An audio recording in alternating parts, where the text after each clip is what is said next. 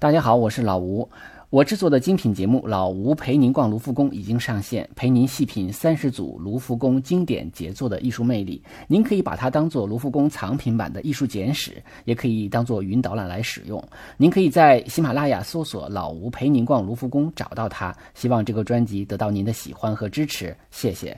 呃，这期节目我们做一个番外篇啊，是介绍巴黎圣母院的。那么，当然这个戏呃节目的由头呢，是来自于这个巴黎圣母院的大火啊，造成了很大的一个损失。呃，那么在发生这个事件的时候，第一反应是要不要做一个这样的节目啊啊，因为之前呢，我自己曾经呃设想过做一个专门讲教堂的专辑啊，而且还列出了一个单子，但是因为我的时间和精力都比较有限，就是一直没有着手做。啊，所以这个一直在我心里头放着这个事儿，没想到这个节目还没有做呢，呃，就发生了这样的一个事件啊。这我想，这个巴黎圣母院的大火应该是震惊世界了，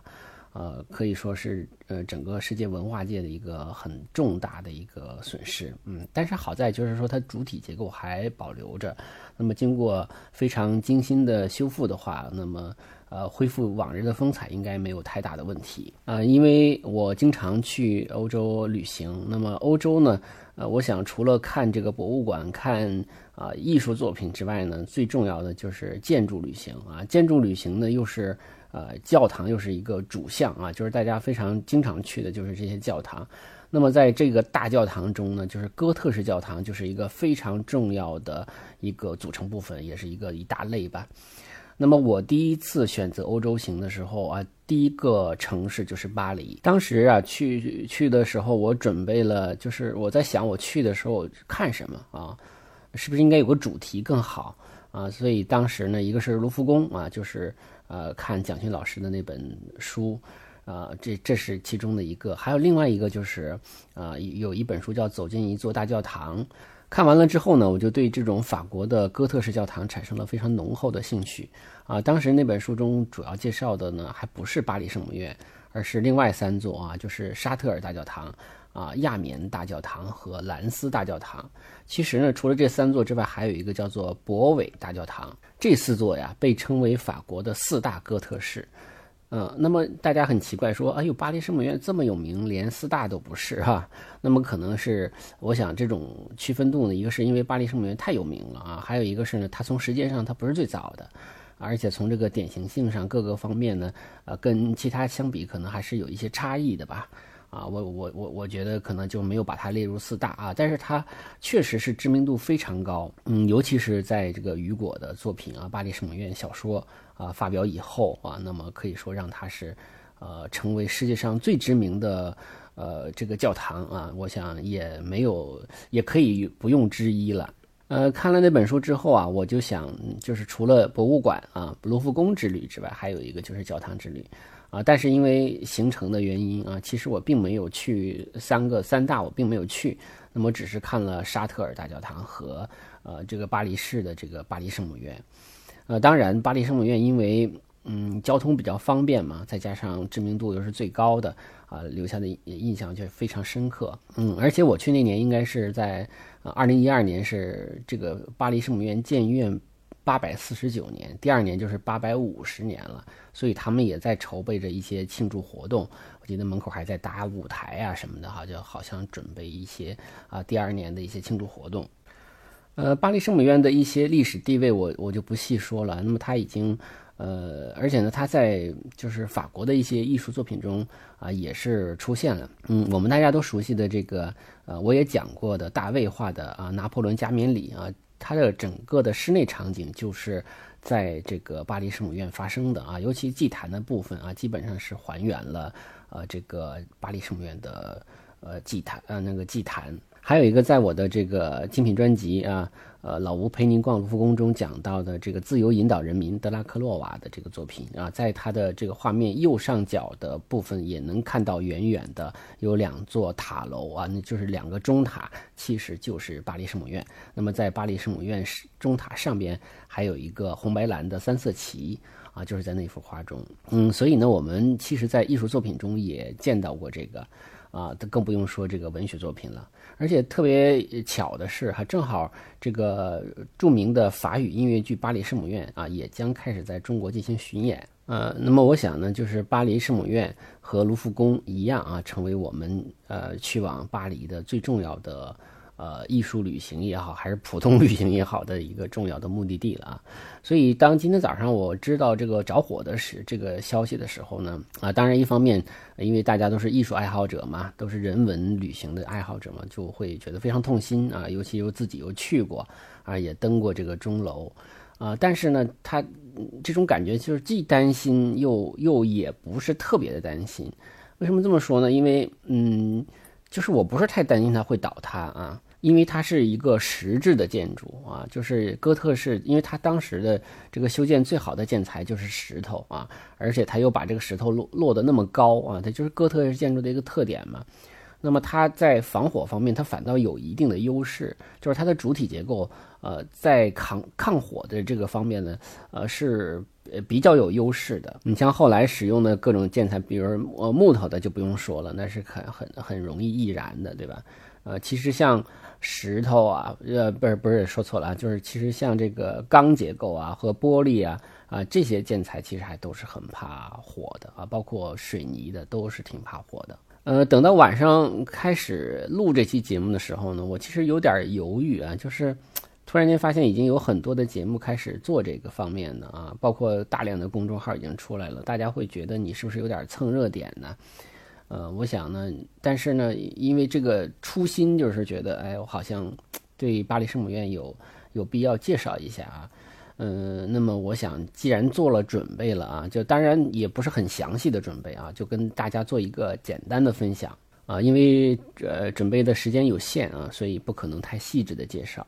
那么我们当讲到巴黎圣母院的时候呢，它就是一个，呃，都会提到它是哥特式教堂，呃，那么哥特式建筑，呃，它有什么特点啊？为什么它叫哥特式？啊，实际上呢，它跟哥特人是没有关系的，啊，是哥特这个呃哥特这个种族呢，哥特人呢，呃，会被罗马帝国的人认为是一个蛮族啊，认为是一个比较野蛮的一个民族啊，因为。呃，哥特人曾经啊瓦解过这个罗马帝国，所以呢，他们便将中世纪时期的这个艺术风格呢统称为呃哥特式啊，其实就是一个贬义啊。我们说历史上很多的艺术时期的风格都是贬义，像巴洛克印象派，我们都提到过，其实都是贬义啊。他想说哥特式，就是说这个艺术风格是野蛮的啊。啊，当然，这个哥特式不光是建筑啊，还有包括绘画呀，包括，呃，什么音乐呀，就是这种嗯比较黑暗的这种风格啊。但是它在建筑上并不是说黑暗的，它更多的是这种，呃，视觉上呈现出一种很高耸的啊这样的一个建筑风格。实际上，它就是发源于法国啊。那么具体来说呢，最早的哥特式建筑应该是起源于巴黎郊区的。啊，圣丹尼斯教堂，这个教堂规模没有呃圣母院这么大，但是呢，它已经出现了啊哥特式建筑的一些基本的特点。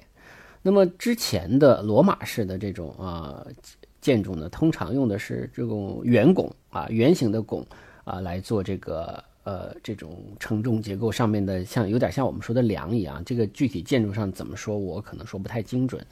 但是这种圆拱圆拱的特点就是它会对两边的承重的这个呃柱子也好啊墩子也好啊墙也好，它形成一个侧推力。形成侧推力之后，它最大的呃弊端是什么？就是你这个房子建不高，因为你建的高到一定程度的时候，这个侧推力越高的话，它侧推力越大，它就往两边倒。往两边倒的话，都导致这个这个墙不可能砌得特别高啊。那么这时候怎么办啊？就啊，有的这种建筑师就发明了这种尖拱。这个尖拱啊，它就不是就它不是一个弧形了，它是一个啊一个慢慢慢上去的啊，在上面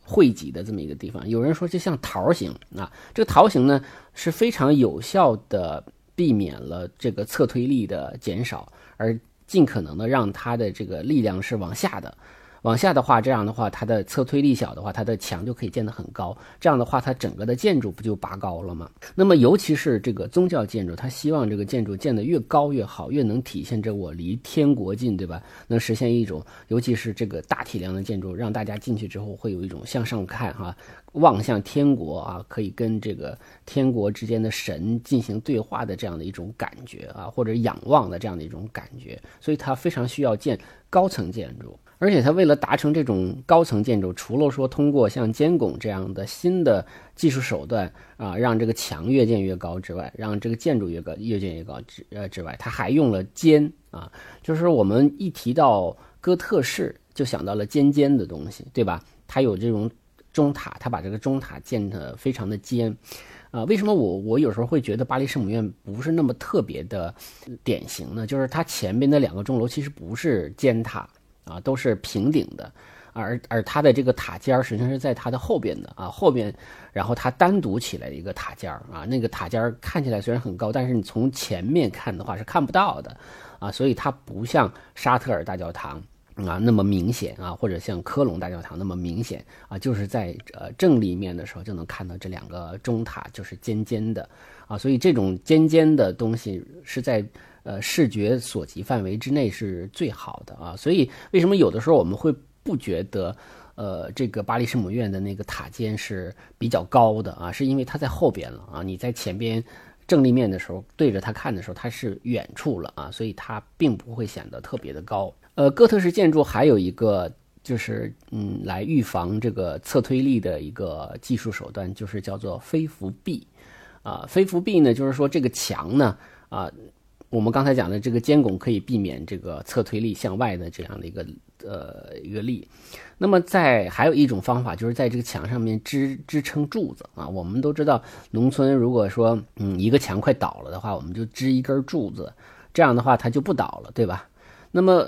当然，我们不能那么干了哈，因为不好看，所以它就会建一个叫非浮壁这样的一种结构，也像这个柱子一样啊，撑住了这面主体的墙壁。但是它又把这个撑住的这个非浮壁的部分呢，又单独的做成了一个呃一个立面啊，一个一个一个类似于墩子一样的东西吧。嗯，我也我也说不清这个术语怎么讲啊，就是呃在把这个墙撑起来的同时，它本身就是一个单独的结构，并且它把飞扶壁进行了一个美化，就让这样的一个结构呢进一步的强化这个墙壁的。呃，这个承重力啊，就它它的侧推力进一步的被这个飞扶壁给化解掉了，这样的话它可以建得更高，所以飞扶壁就成为了呃哥特式建筑的另外一个特点。那么还有一个就是它的这个房顶，它的房顶呢要通过一种叫做呃肋架拱顶，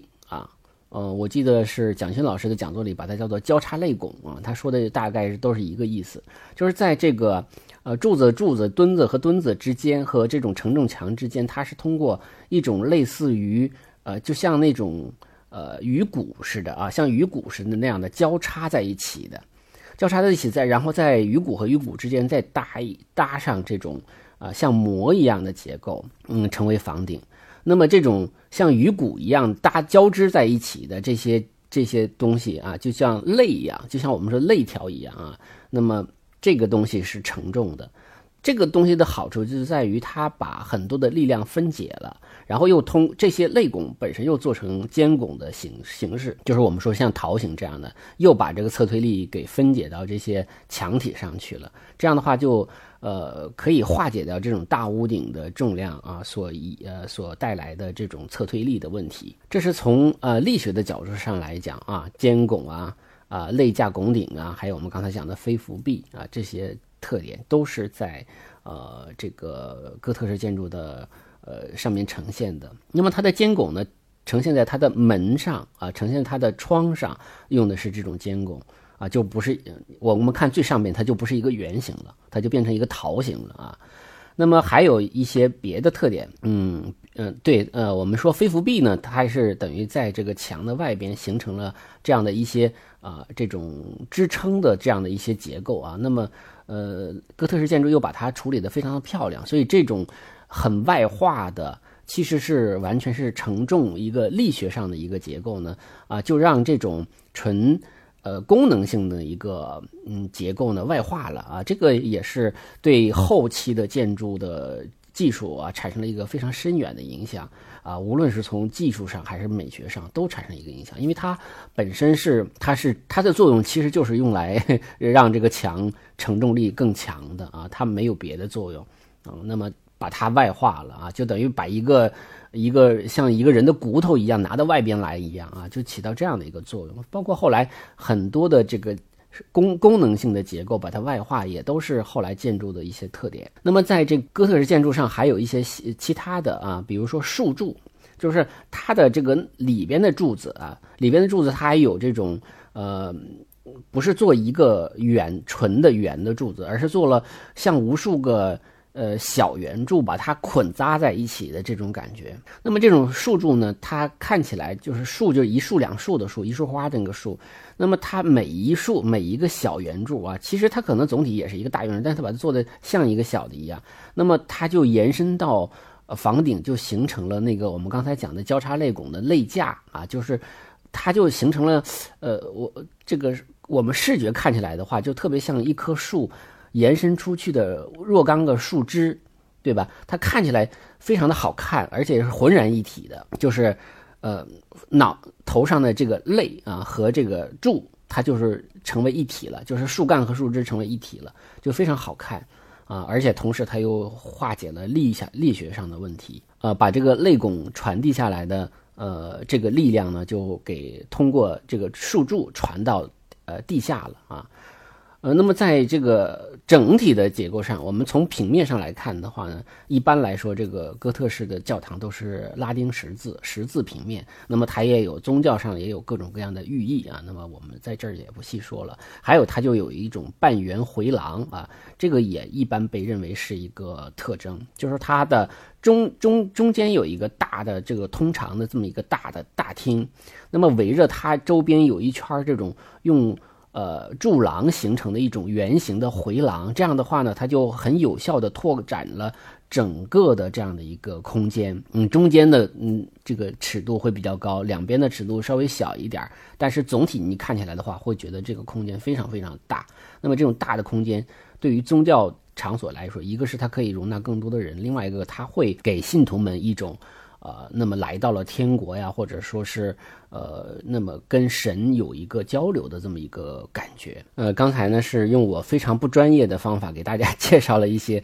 啊，这个属于哥特式建筑的一些特点啊。那么我们视觉上看起来的话，它就是呃很高，然后尖尖的，然后周围有一圈这种飞浮壁啊，就像。啊，一些这种墙上的柱子一样来扶着它，像一一些些手一样扶着这些墙一样啊，那么就会有一种结构上的美学啊，非常的好看。呃，那么这个哥特式教堂呢，其实它主要是因为我刚才说它是发源于法国嘛，所以法国的哥特式教堂就特别多。除了刚才我们讲的四大之外呢，还有这个巴黎圣母院之外，还有一个斯特拉斯堡教堂，也是啊哥特式教堂。那么在其他国家也有不少啊，比较知名的，你像有，呃，科隆大教堂，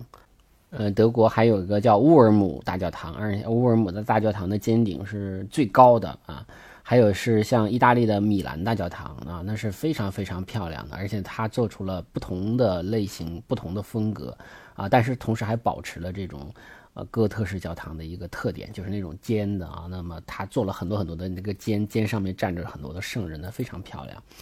啊，包括西班牙巴塞罗那的啊，实际上，呃，还不到一百年的这个圣家堂啊，就是高迪的这个建筑，呃，它虽然属于新艺新艺术运动的范畴啊，但是它的第一，它最初的设计就是一个哥特式教堂，然后呢，这个高迪只是在这个用了新艺术运动的装饰手法和。和他的这个和他的创意，那么创了一个新型的哥特式教堂。其实它还是哥特式的，尽管我们已经不再是中世纪了啊，但是它的这个风格还，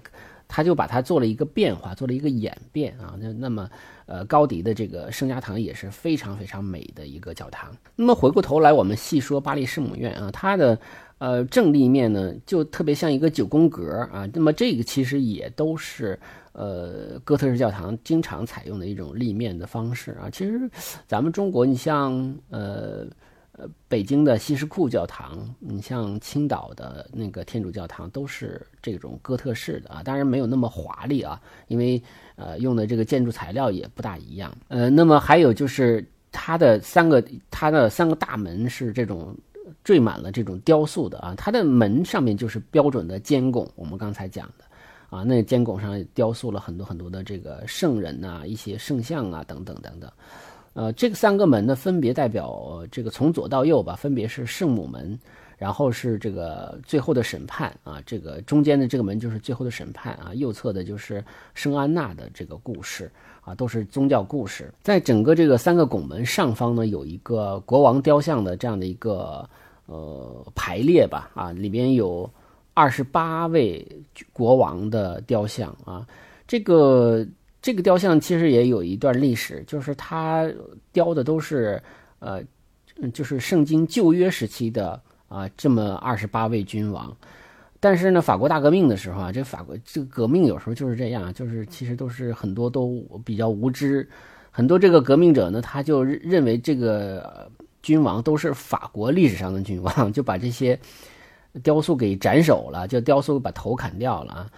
到了，嗯，后来呢，就是知道说确实弄错了，然后才又修复的啊。那么，嗯，现在的话就是修复的了。呃，原件当然也找到了啊，现在是收藏在这个博物馆里边。它的对，刚才我们其实还缺少介绍了一个哥特式教堂的一个很重要的呃构件，就是玫瑰花窗啊。这也是很多人非常痛心的一点，就觉得啊，这个玫瑰花窗一旦啊，损损失的话，可能这个损失就惨重了，啊，虽然说也能修复啊，但是，呃，就是那种年代感啊，那个和那个长久以来的，再就是你还有没有当时的那种技术和当时的那种原材料，对吧？这个都可能都不一样了。在这个整个教堂中呢，有三个花窗，嗯，三个玫瑰花窗啊，其实这种花窗玻璃是很多的啊，但是。这个玫瑰花窗就像玫瑰花瓣一样，这种圆形的哈啊，里边有一个一个小格子啊，这种小花瓣似的呃格格子。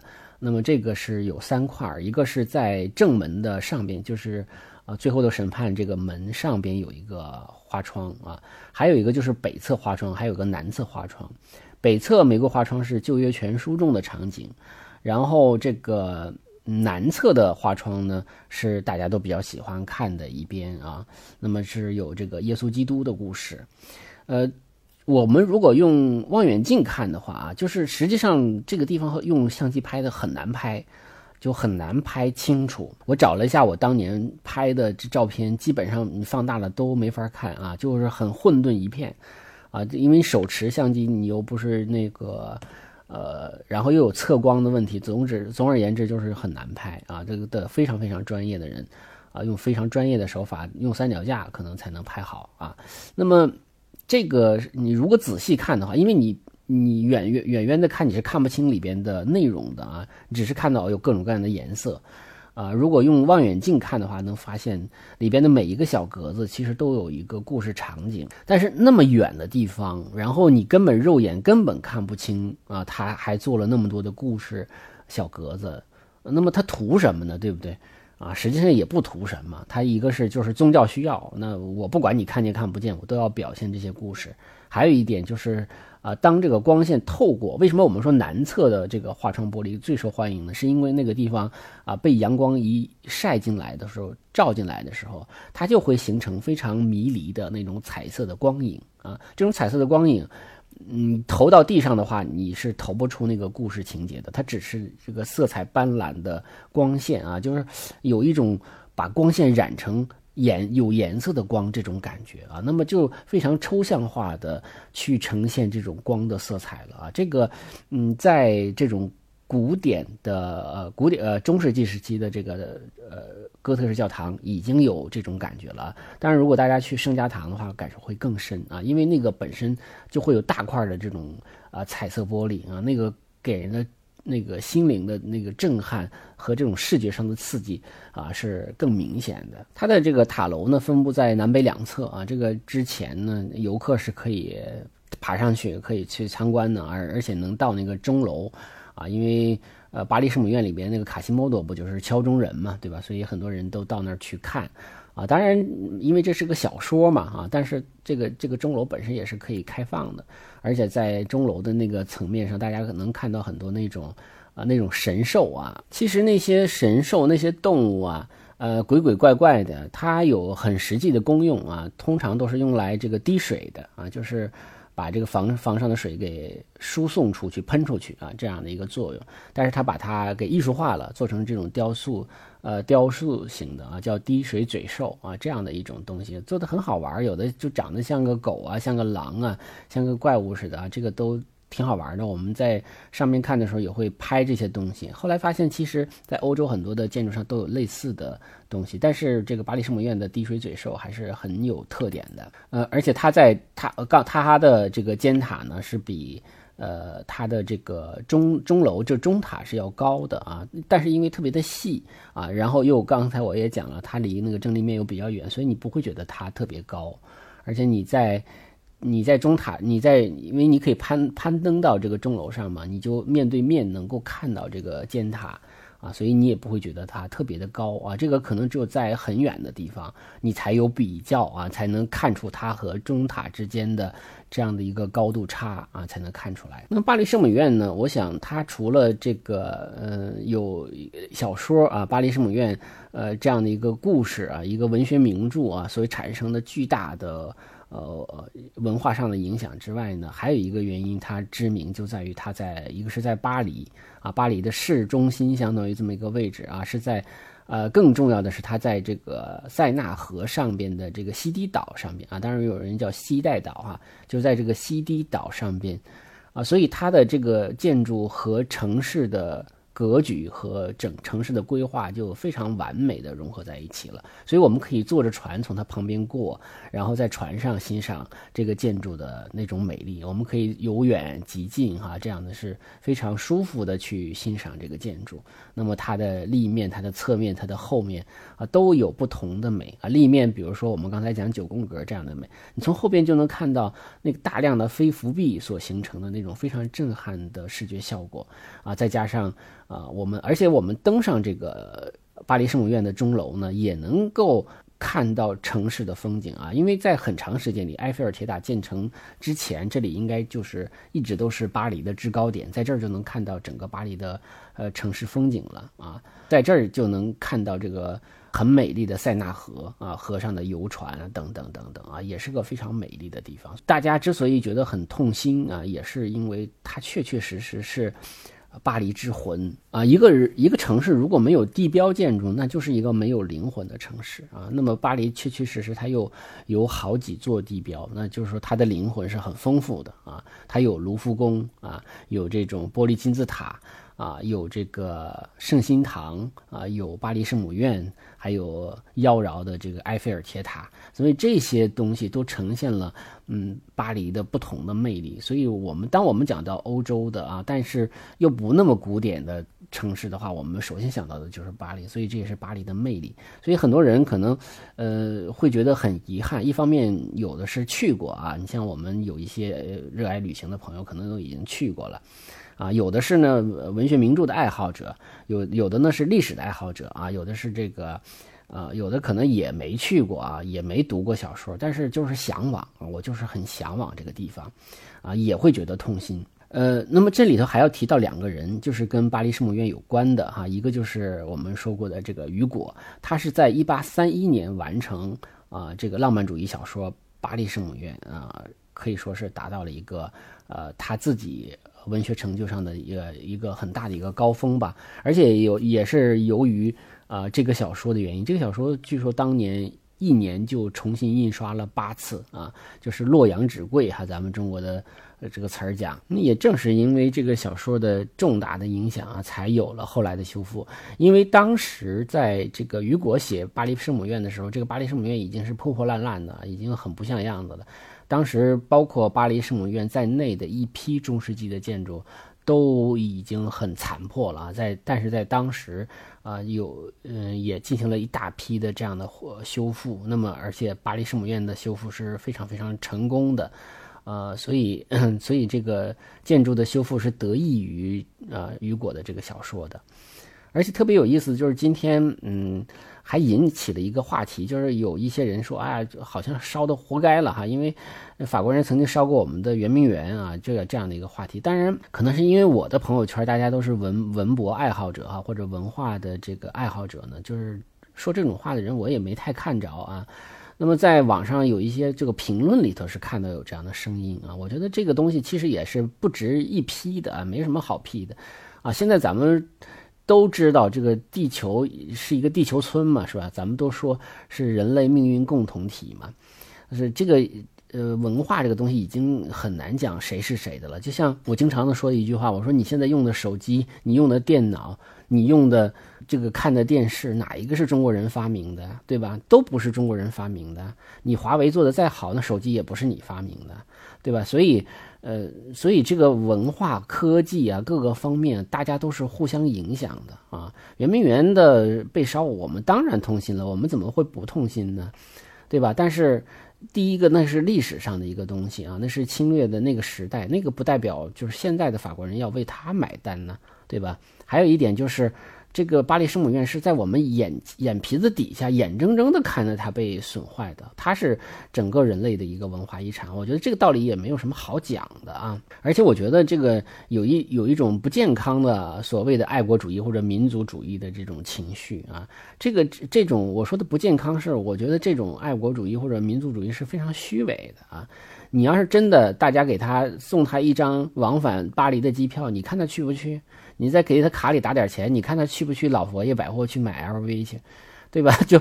这些人一定是这样的，对吧？他他就键盘侠嘛，就痛快痛快嘴嘛，在在嘴上爱国嘛。你真的，你真让他，你真让他用实际行动的话，你真的是咋？假如说英法联军再来侵略中国的话，你你看他能不能往前靠？不一定的，对吧？这个。呃，很难讲谁往前冲的啊，这这是非这是非常虚伪的。而且说到这个话题的时候，我们正好又又又讲到了雨果。其实雨果就是，呃，曾经有一篇，呃，有一个写了一封信，就是叫做《就英法联军远征中国给巴特勒上尉的信》。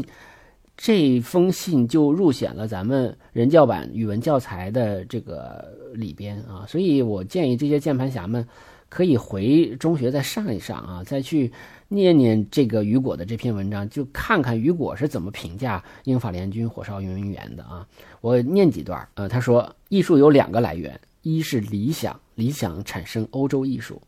一一是幻想，幻想产生东方艺术。圆明园在幻想艺术中的地位，就如同巴特农神庙在理想艺术中的地位啊。你看，他说圆明园的啊。这样的一个位置是和巴特农神庙相提并论的，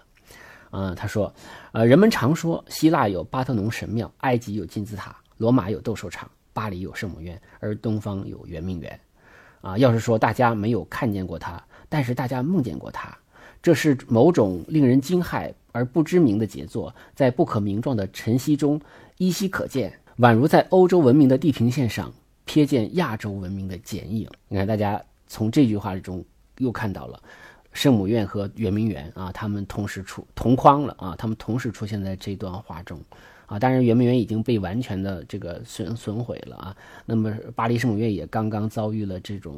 呃很不幸的火灾啊，所以。我想这些地方，包括巴特农神庙、金字塔、斗兽场等等，大大家都希望他们永远留下去啊，因为他们是整个人类文化的一个杰作。所以，我想这个雨果的格局啊，通过他的这些话中都已经能够看出来了啊。我再接着念啊，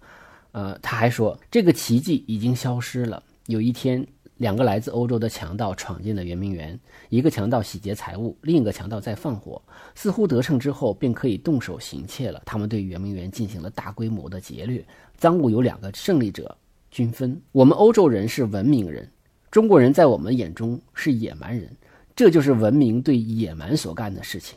啊，你看他他又又又幻化了这样的一个身份，就是你所谓的文明人干了最野蛮的事儿啊。那么。将受到历史制裁的这两个强盗，一个叫法兰西，一个叫英吉英吉利。不过我要抗议啊，这是对那个上尉说的。我要抗议，感谢您给了我这样一个抗议的机会。治人者的罪行不是治于人者的过错。政府有时会是强盗，而人民永远也不会是强盗啊。所以，呃，我想这个如果。在文化上的这样的一个境界，我们能够看出来。哦，他对圆明园被烧、被抢啊、被抢夺是非常非常痛心的啊，他几乎就是痛骂这些呃这个抢劫者、劫掠者。啊，所以，所以我我觉得我们当然我们不能要求每个人都格局都很高啊，但是我觉得尤其对于一些比较虚伪的键盘党来说啊，我觉得他真的有必要回学校去念念书啊。我们再介绍另外一个人啊，这个人叫做维欧勒·勒杜克啊，我们简称勒杜克，他是啊，在一八四四年，也就是我们刚才讲的啊，十九世纪中期啊，来做这个巴黎圣母院修复的工程师。当时呢，他非常年轻，只有三十岁啊，年轻有为。他和一个啊比较年长的建筑师，他们提交了一个方案，然后呢就中标了，就对这个巴黎圣母院进行了一个修复。但是在当时的法国呢，就是对于这个建筑的修复有不同的两种观点。其实这两种观点到现在也在打架啊。一个就是说一定要修修旧如旧啊，不能加不能减。啊，就是它毁坏的时候什么样就什么样，我们就只维护着让它不塌啊，就是这种干预被限定在最小范围。那还有一种就是说，嗯，认为要分情况啊，因为有一些建筑它是不光是历史建筑，它也是呃活着的建筑，那么它也要实现它基本的功用啊，所以呢，对它的修复是可以要进行一些干预的啊，那么。巴黎圣母院呢，实际上就是这样的一个，呃，就是在十八呃十九世纪中期的修复，实际上采取了呃比较接近于第二种主张的，就是让它还是恢复了一个教堂的基本功能啊，还是一个宗教的一个庇护场所，那么让它成为一个活的建筑。所以勒杜克对于呃这个嗯巴黎圣母院啊，包括巴黎圣母院在内，包括圣丹尼斯在内。呃，很多的，包括好像还有亚眠大教堂，它都是进行了修复，所以它对整个中世纪，尤其是这个哥特式教堂进行了一个非常非常深入的研究，包括怎么用原来的这种，呃，一个是原来的设计思路啊，还有一个就是原来的一些技术、一些技法。当然了，他也做了一些改变啊，他甚至包括我们现在啊，今天在新闻中看到的那个被烧掉的那个塔尖，实际上也是他做的，因为原来的塔尖早就不在了，而且他是根据原来那个基址呢，就是来重新设计的，并比最早的方案还要高了十几米啊，所以才达到了现在这个总体的这个高度是九十米的这样的一个高度，让这个。呃，整个的这个圣母院的建筑也变得更加好看了啊！当然也，呃，总的来说大家是认可的啊，是接受的。但是也有一部分人认为，他对于这个修复的干预太多了啊，就是改变了这个建筑的一些啊原来的一些特点。呃，所以在这个今天巴黎圣母院遭遇的这样的一个火灾之后呢，又面临着一个修复的问题了。那么这个时候，我估计。又要吵吵翻天了，就是修复成什么样子啊？那么我注意有的新闻把啊马克龙的这个呃发言呢翻译成叫重建啊，我想呢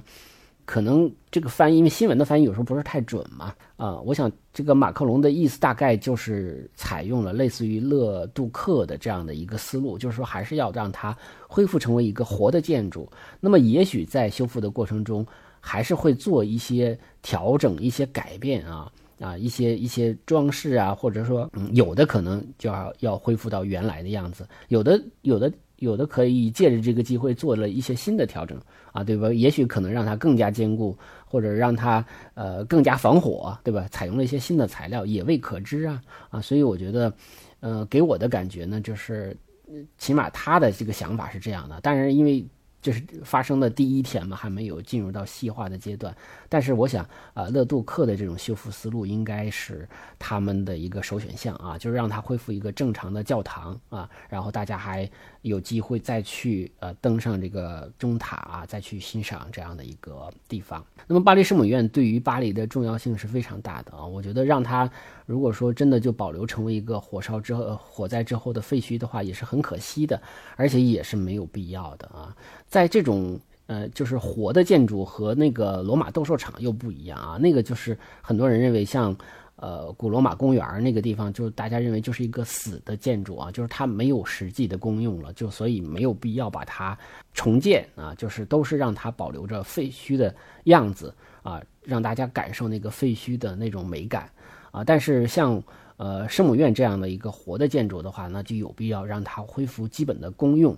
啊，让它恢复它使用时候的一个状态啊，甚至有更好用啊，都有可能。那么我我我也比较赞同这种修复的方法啊，就是尤其是对圣母院这样的建筑。嗯，这期节目就聊这么多吧啊，就是呃准备的非常非常仓促啊，这个只有几个小时的时间来呃看一些资料啊，然后找找我之前拍的一些图片。嗯，可能有很多地方也不一定对啊，就是一个一个快简单的一个分享吧。当然时长还是很长的啊。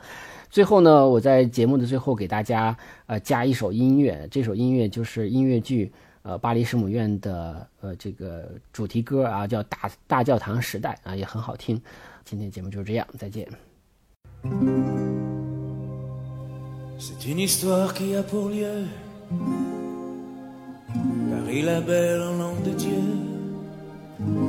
1482, histoire d'amour et de désir. Les artistes anonymes de la sculpture ou de la rime tenterons de vous la transcrire pour les siècles à venir. Il est venu le temps des cathédrales.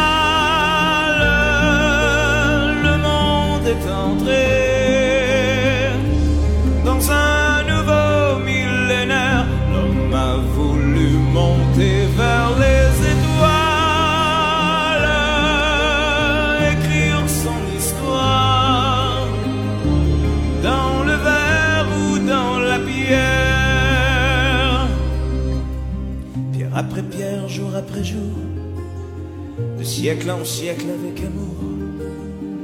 il a vu s'élever les tours qu'il avait bâties de ses mains. Les poètes et les troubadours ont chanté des chansons d'amour qui promettaient tout genre humain de meilleurs lendemains. Il est venu le temps des.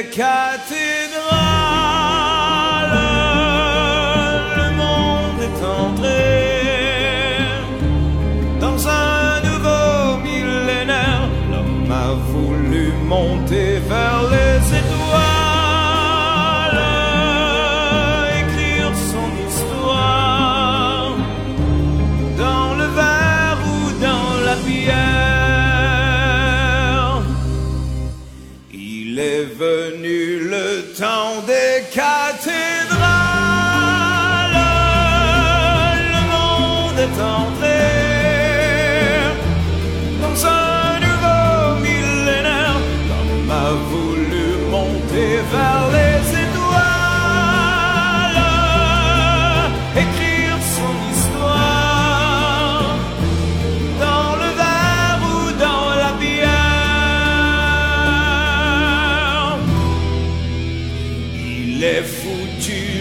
don't